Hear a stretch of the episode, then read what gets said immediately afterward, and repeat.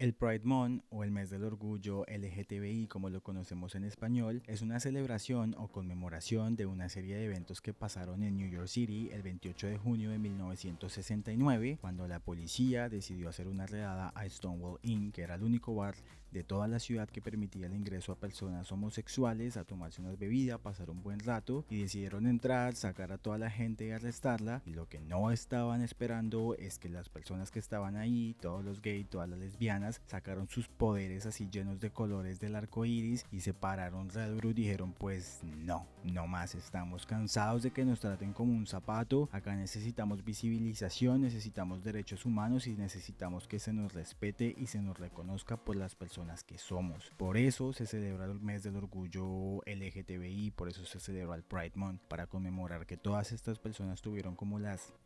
bien puestas para que todas las personas de las nuevas generaciones podamos tener muchos derechos, podamos tener una familia, podamos abrazar a nuestras parejas en la calle, cogerles la mano, besarlos, adoptar, casarnos, hacer los que se nos dé la gana. Así que si quieres saber un poquito más de el mes del orgullo LGTBI y mi experiencia personal, te invito a que escuches Un Mundo con Gracia podcast. Bienvenidos.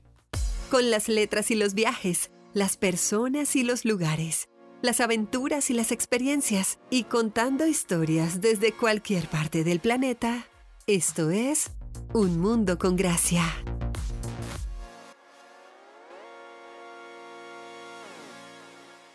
Hola, hola, hola, hola, bienvenido, bienvenida, bienvenidos sean todos a este episodio número 10 de Un Mundo con Gracia podcast. No hay nadie más feliz en la vida en estos momentos que personalmente yo. Primero porque llegamos a un episodio número 10 del podcast, eso me tiene bastante feliz. Gracias por darle play, gracias por escuchar los episodios pasados. Si eres nuevo, bienvenido, gracias por darle play a este episodio número 10. Segundo porque hay cosas muy bonitas pasando en mi vida en estos momentos que obviamente las voy a compartir aquí contigo. Por ejemplo, estoy comprometido. Celebrando el segundo aniversario con mi novio, le pedí matrimonio estando en un edificio llamado el Summit en Nueva York. Lo hice como siempre me lo imaginé como siempre lo soñé. En la hora del atardecer tenía el Empire State ahí detrás mío. Le leí un poema que es el primer poema que escribo en toda mi vida. A mí me gusta escribir, pero nunca había escrito un poema. No sé qué tan bueno haya quedado, pero pues fue bastante bonito, fue el corazón. Se leyó bonito y pues después de leer ese poema él me dijo que sí, entonces estoy muy feliz por eso. En algún momento ese video lo mostraré, por ahora lo dejé muy privadito para mí. Y tercero, pues estoy muy contento porque empezamos la primera miniserie de este podcast, que es el Gay Special, que son los tres episodios que le voy a dedicar a el por qué es importante celebrar el Pride Month en junio, que es lo más acostumbrado y que tiene que ser en junio porque pues más que, más que una celebración también es una conmemoración que ya les voy a contar al respecto y son tres episodios porque lo quiero hacer desde mi experiencia personal.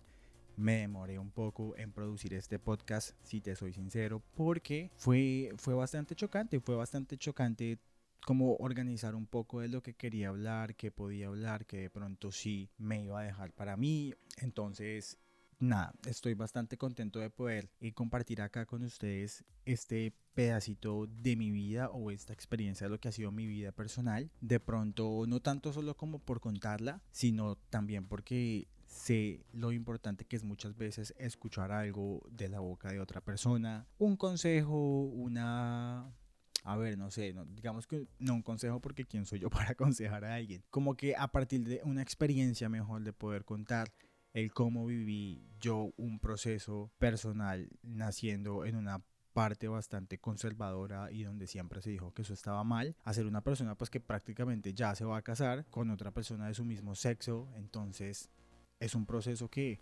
que al ponerme a estudiarlo un poco pues me tomó un poco de tiempo en producirlo por así decirlo porque pues escribí un blog al respecto que lo puedes encontrar en www.joangracia.com y segundo pues poderlo contar de una manera amigable, no aburrida y de una manera en que la experiencia, por muy compleja que sea en algunos momentos, pues también sea amena para que si de pronto hay alguien que tiene en estos momentos los audífonos y está escuchando y aún tiene dudas, pues muchas cosas que más adelante se van a dar cuenta con lo que te voy a contar, que de pronto se anime, se anime porque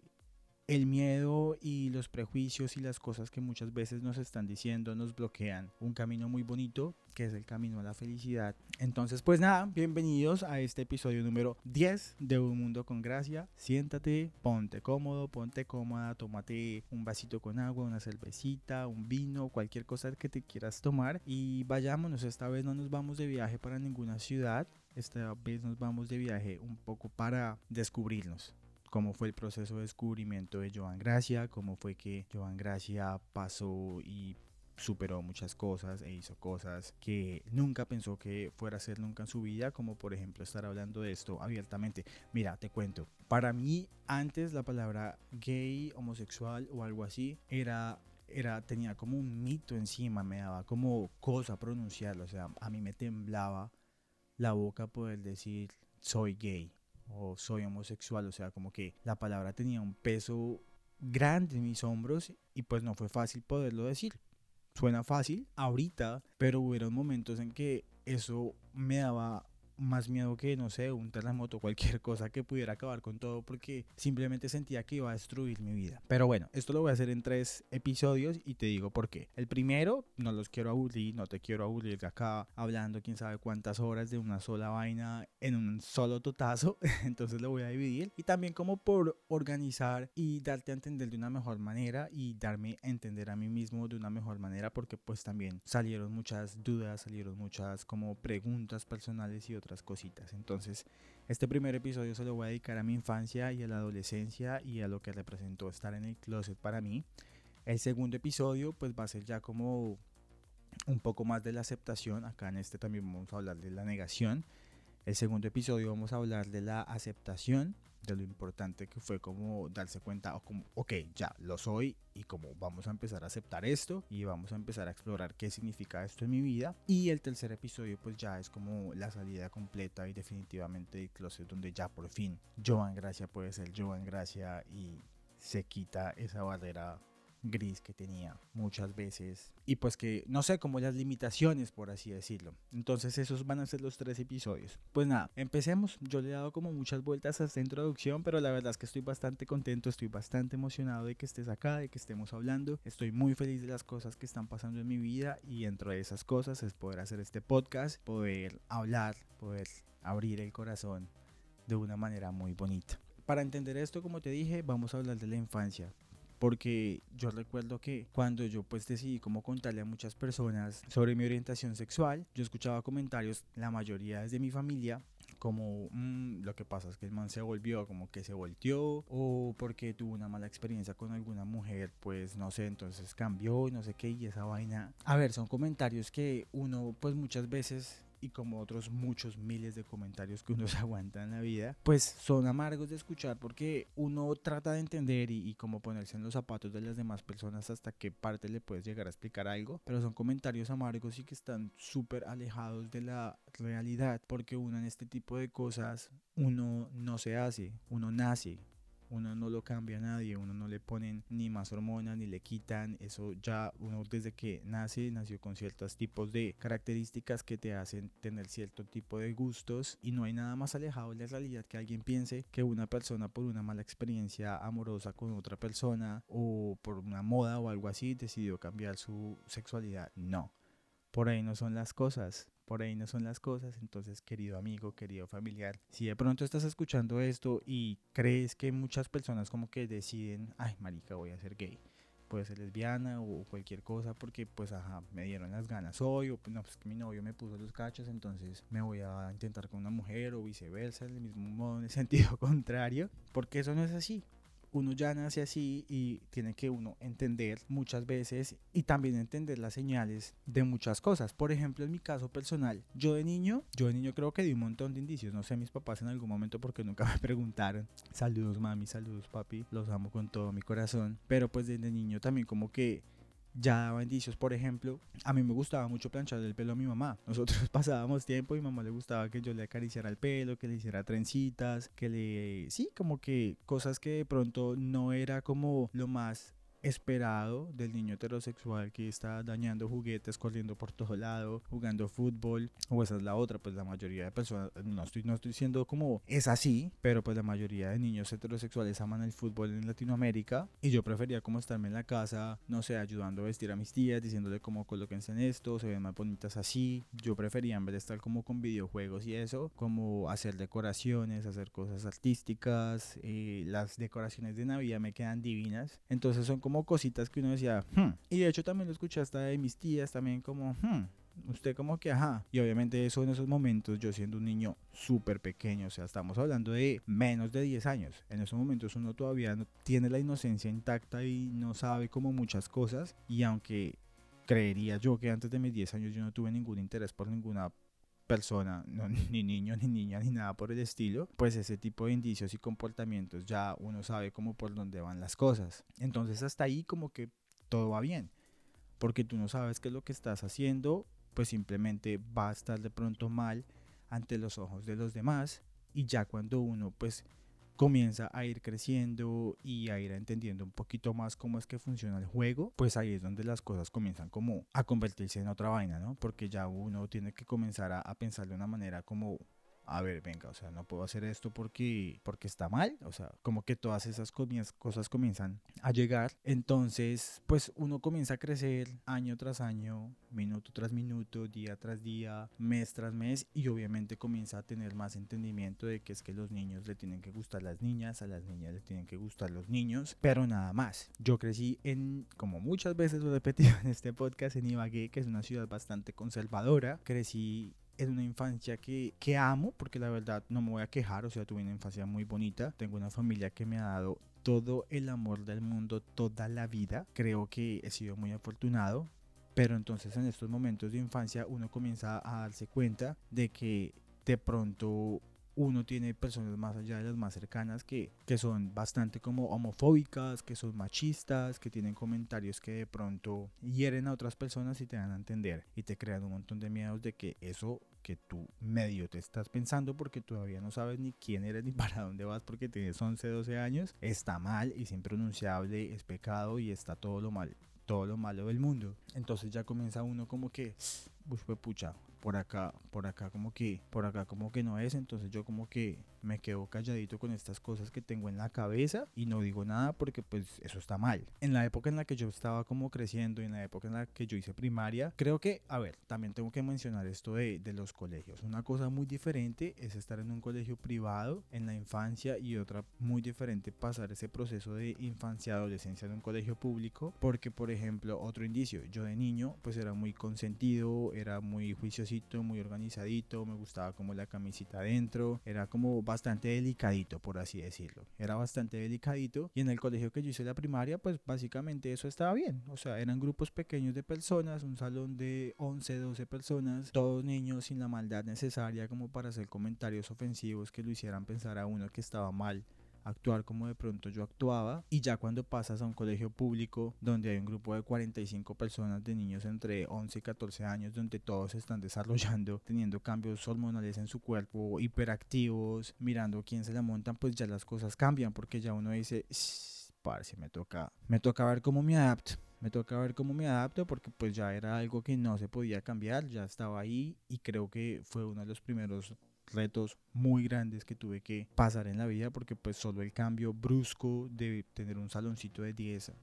12 personas a pasar uno de 40 y pico fue bastante complejo llegar, no conocer a nadie y pues darse cuenta que ya ahí sí hay un poquito de maldad, ya ahí sí hay un poquito de como de malicia en algunos niños que si te ven ser así como tan consentidito, tan delicadito, pues ya te van a hacer comentarios como un poco groseros, soeces. Siendo niños, creo que en estos momentos no podría juzgar a ninguna persona que de pronto haya hecho un comentario ofensivo o hiriente contra otro niño de 10, 11 años, porque al fin y al cabo en esos momentos uno no sabe ni lo que está haciendo, ni lo que quiere, ni para dónde va y probablemente está repitiendo algo que escucha en su casa o en otras partes en la calle. Entonces como que no quiero entrar en juzgamientos, pero pues obviamente sí hubieron muchos comentarios de muchas personas que hicieron como ir creando más una jaula, llamémosle esa jaula como ese closet en el que uno poco a poco, sin saber si se va metiendo, porque creo que así es como funciona. Tú naces, tú naces siendo tú, tú naces siendo feliz, tú naces sin prejuicios, pero creo que a medida que vas creciendo y te das cuenta cómo funciona la vida y cómo funciona la sociedad y para lo que no están listos, comienzas a, a ir caminando lentamente hacia ese closet que uno pues a través de todos estos comentarios de amigos o bueno compañeros, no nos llamemos amigos, compañeras de colegio o personas de la misma familia, sin juzgarlos obviamente porque también es como ellos fueron criados y todo esto, uno también se tiene que poner a pensar un poco que es muy difícil cambiarle la mente a personas que toda su vida le han dicho algo, eso también es un proceso de educación, pero pues que ellos en medio de muchas veces ignorancia sobre temas que ellos tampoco saben y conocen, pues hacen comentarios que son muchas veces y que lo hacen a uno ir metiéndose cada vez más a esa jaula llamada closet. Y ahí es cuando uno comienza como, ok, pues me toca comenzar a, como que siento que se priva uno de una adolescencia normal porque tiene que estar pensando en cómo tapa lo que uno ya sabe que va a hacer o, lo que es. Entonces uno comienza, yo me acuerdo que muchas veces yo me ponía a mirar los tipos, no por estarlos mirando, sino pues a ver cómo actuaban para yo tratar de ser como un poco más varonillo, como más, más, si me entiendes, como niño. creo que por un tiempo pues no funcionó muy bien, pero ya después como con más cambios también que mi cuerpo presentó hormonales, como que ya mi voz no era tan aguda, porque mi, mi voz de niño sí era de, más bien de niña, no pasa nada, no me, no, no, no me interesa porque pues era bastante dulce por así decirlo y siempre me he considerado por ser algo así.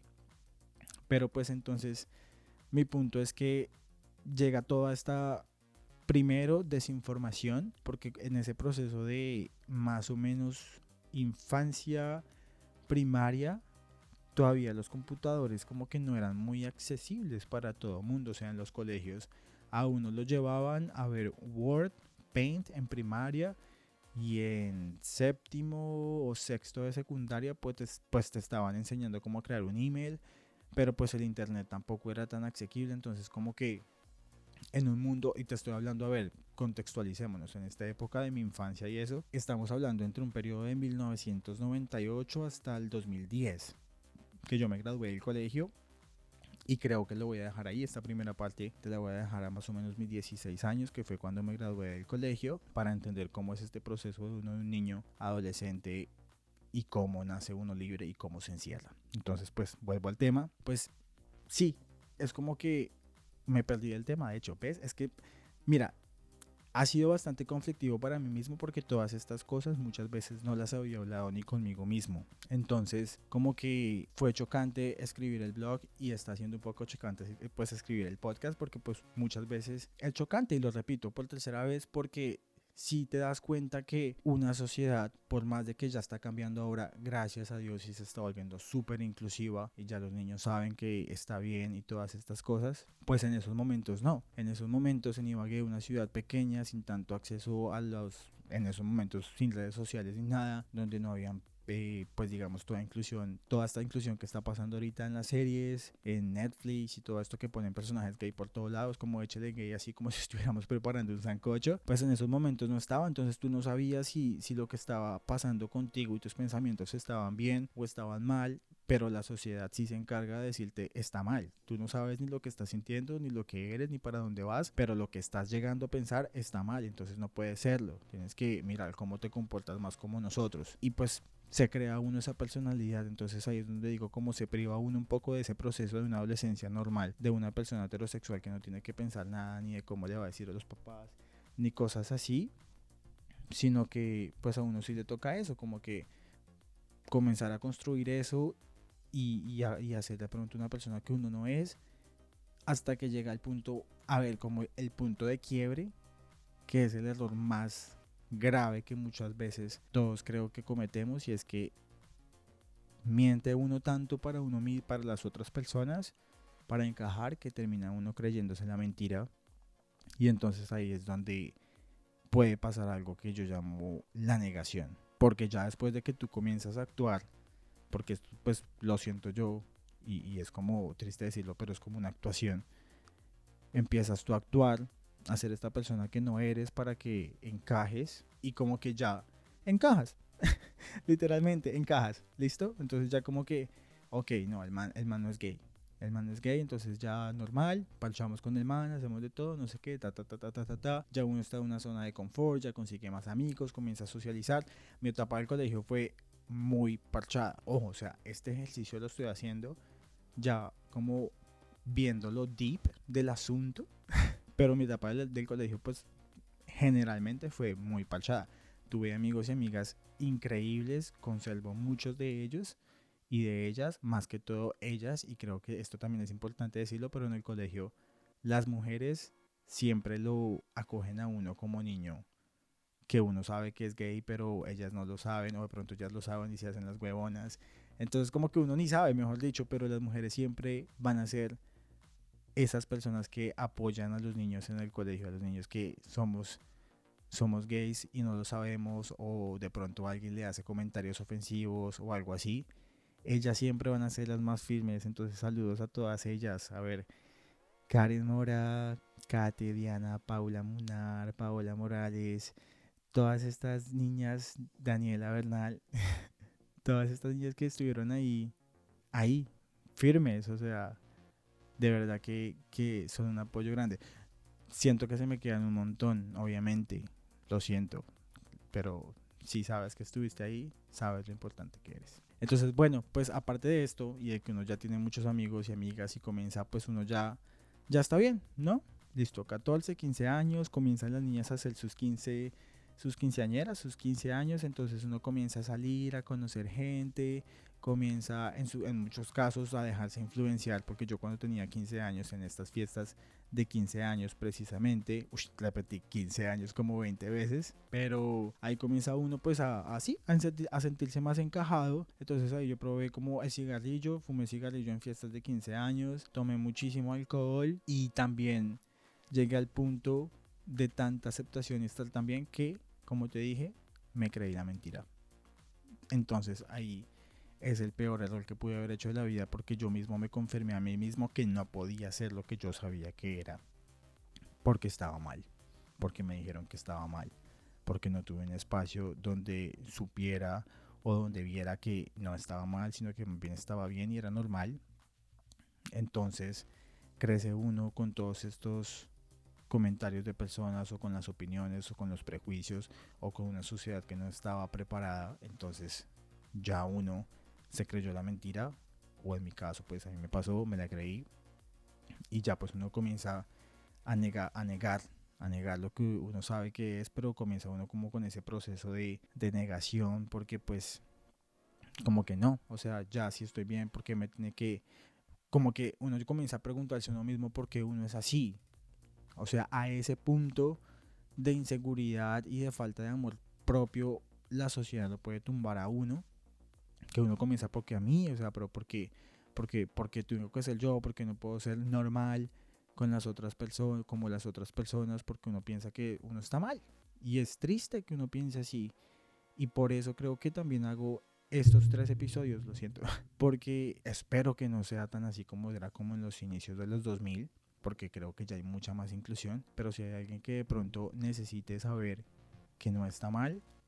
pues no está mal, te lo cuento, Mariquis. Está bien ser quien eres y está súper bacano ser una persona diferente, porque si somos diferentes, creo que nos diferenciamos en muchas cosas, en la manera de querer, en la manera de explorar, en la manera de amar, en la manera de ver el mundo, en lo que hacemos, y eso está bien.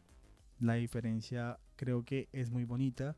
y es uno de los motivos por la que este podcast nace para decirle a esa persona que de pronto se pueda estar sintiendo como yo en algún momento me sentí que va a estar bien, porque va a estar bien y vas a estar feliz. Pero como esa felicidad no se construye tan fácil, yo lo digo ahorita, pero tengo 28 años, o sea, este proceso te estoy hablando de un proceso de un niño de 10, 12 años, un Joan de 10, 12 años inseguro, que comentó a sentir cosas que se supone que no tenía que sentir pero que las estaba sintiendo y se llenó de frustraciones y se llenó de miedos y se llenó de temores y de negaciones y de creerse que no era así hasta comenzar hasta mira yo en el colegio y después del colegio tuve estas relaciones como heterosexuales o sea como que yo creí querer a ciertas mujeres como no las quería o sea no es que no las haya querido creo que para ti que sabes quién eres para ti también, para ti también. Ah, tampoco fueron tantas mentiras, ¿no? Fueron como cositas ahí, parches. Pero sí creí como tener ese, ese sentimiento de estar enamorado, pero en realidad no era así. O sea, es un tipo, es un tipo de cariño muy diferente porque sí fue real y sí siento que fue real, pero sabiendo que no, no es lo que estaba buscando, no era lo que quería para mi vida, pero es tanta la presión social de tener que ser esa persona que yo sentía en esos momentos, pues que uno terminó haciendo esas cosas y involucrando a personas que de pronto no tienen nada que ver con el pedo personal tan hijo puta que tiene uno en la cabeza en estos momentos de pensar como, uy, fue pucha, que es toda esta vaina. Entonces, sí es un, es un proceso bastante complejo, es, es, es chocante y es como bastante preocupante de pronto, bueno, no preocupante, pero sí como que le deja a uno como un sin sabor saber que de una u otra manera tú naces siendo quien eres, queriendo ser algo en la vida, con ciertos pensamientos y por cosas que vienen de afuera, tú comienzas a, o sea, tú naces libre, tú naces feliz, tú naces contento, tú naces queriéndole planchar el pelo a tu mamá, tú naces queriendo hacer decoraciones de Navidad, tú naces queriendo ser como soy en estos momentos porque siento que ahora soy ese niño que dejó de ser y que se encaminó y que comenzó a caminar hacia las puertas de un armario porque las abrí y me salí de ahí. Entonces sí fue bastante chocante y creo que por eso es que este podcast se tomó como un tiempo en preparación porque fue como entender que sí hubo un proceso, porque muchas veces uno o yo personalmente hasta estos momentos que estoy grabando este episodio, o bueno, cuando empecé a escribir el blog y lo anuncié,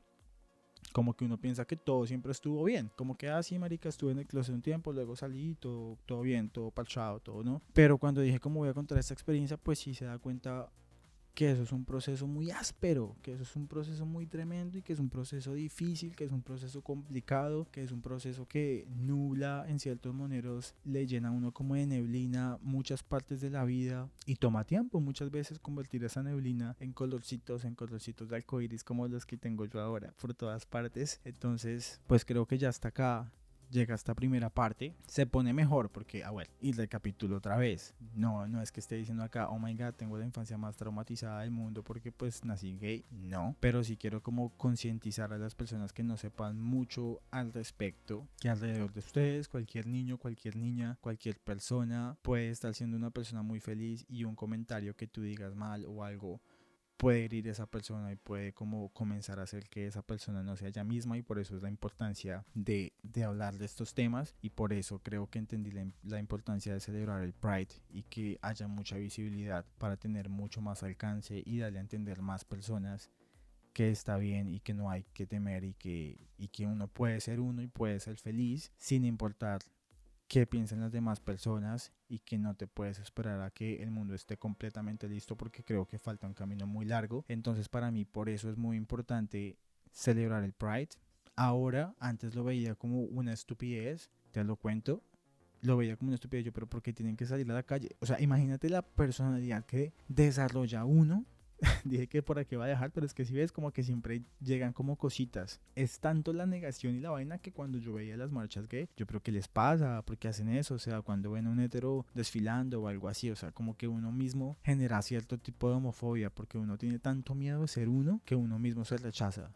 O sea, es tan así y tan complicada la vaina. Y ahora pues soy una persona que me encanta hablar de estos temas para dar como more awareness, como decir, como no está bien que uno tenga que pasar por todas estas cosas que muchas veces uno se calla, pero que sí en realidad marcan bastantes caminos, marcan como experiencias, se priva uno de muchas cosas, hace muchas otras o tiene que esconder. No digamos que mentir, creo que en algún, en algún momento como que iba a colocar en el blog que también la infancia y la adolescencia era como una etapa de muchas mentiras porque pues uno tiene que decir cosas para tapar otras, pero creo que más allá de mentiras como de ocultar y no sé si o sea, gramáticamente no sé qué tan parecidas o diferentes sean, pero creo que uno más que mentir, uno le toca ocultar muchas cosas y pues hasta acá. O sea, ahora sí lo voy a dejar hasta acá porque es que creo que ah, esto es como el proceso de una infancia y una adolescencia de una persona gay que nace perfectamente feliz, contento de ser quien es, con ciertas habilidades, con ciertos gustos, con ciertas cosas por hacer,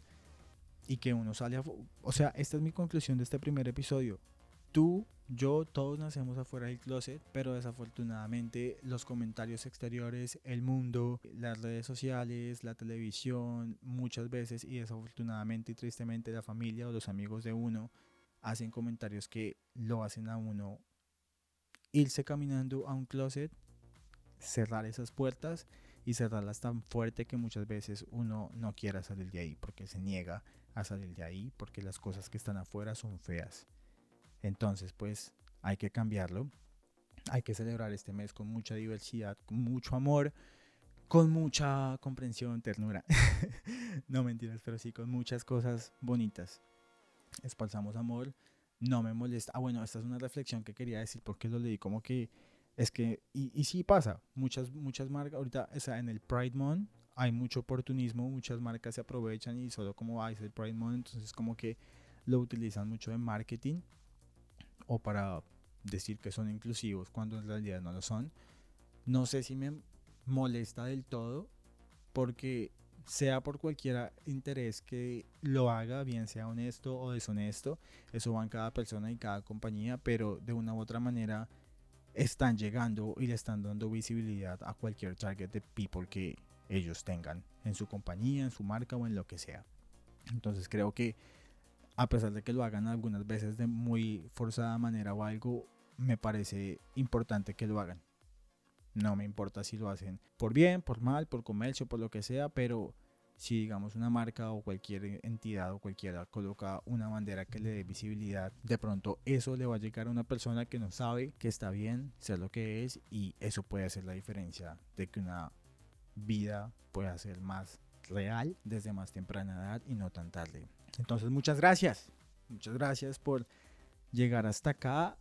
Si lo escuchaste hasta acá, obviamente, porque ya me fui largo otra vez. Pero creo que era importante, era importante. Ya en un segundo eh, episodio, pues, de este Gay Special, te voy a contar como esta parte como un poco nublosa ya comienza a curar un poco de vida, ya comienza a curar un poco más de conciencia cuando uno empieza a aceptarse, a explorar ese mundo de lo que era prohibido y ya pues en el tercer episodio cómo es que logro yo abrir ese closet, tirar esas putas puertas y pisarlas para no volverme a entrar nunca. Y lo digo orgullosamente, ahí no vuelvo jamás, porque nunca había sido más feliz en mi vida que como estoy siendo en estos momentos y eso no se compara con nada en la vida. Me voy a casar, o sea, calcula, me voy a casar con una persona que me hace exageradamente feliz y me hace crecer y, me hace sentir cosas que nunca pensé que iba a sentir. Entonces, pues,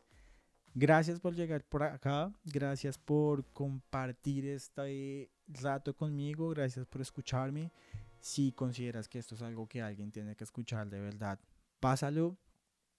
Puede que haya estado un poco medio gray, pero se pone mejor. Pero para que lleguen los colores uno tiene que pasar por la oscuridad y quería ser muy honesto en ese proceso. Y por eso nace este podcast, por eso nace este episodio. Gracias, gracias, gracias, gracias. En Instagram estoy como arroba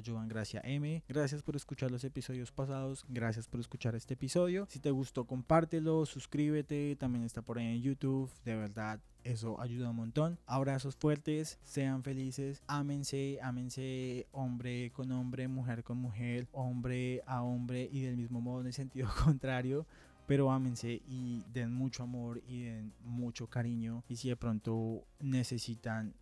más amor por ustedes mismos, también no le crean al mundo cuando les diga no vales o está mal ser quien eres. No saben de lo que están hablando. Entonces, un abrazo,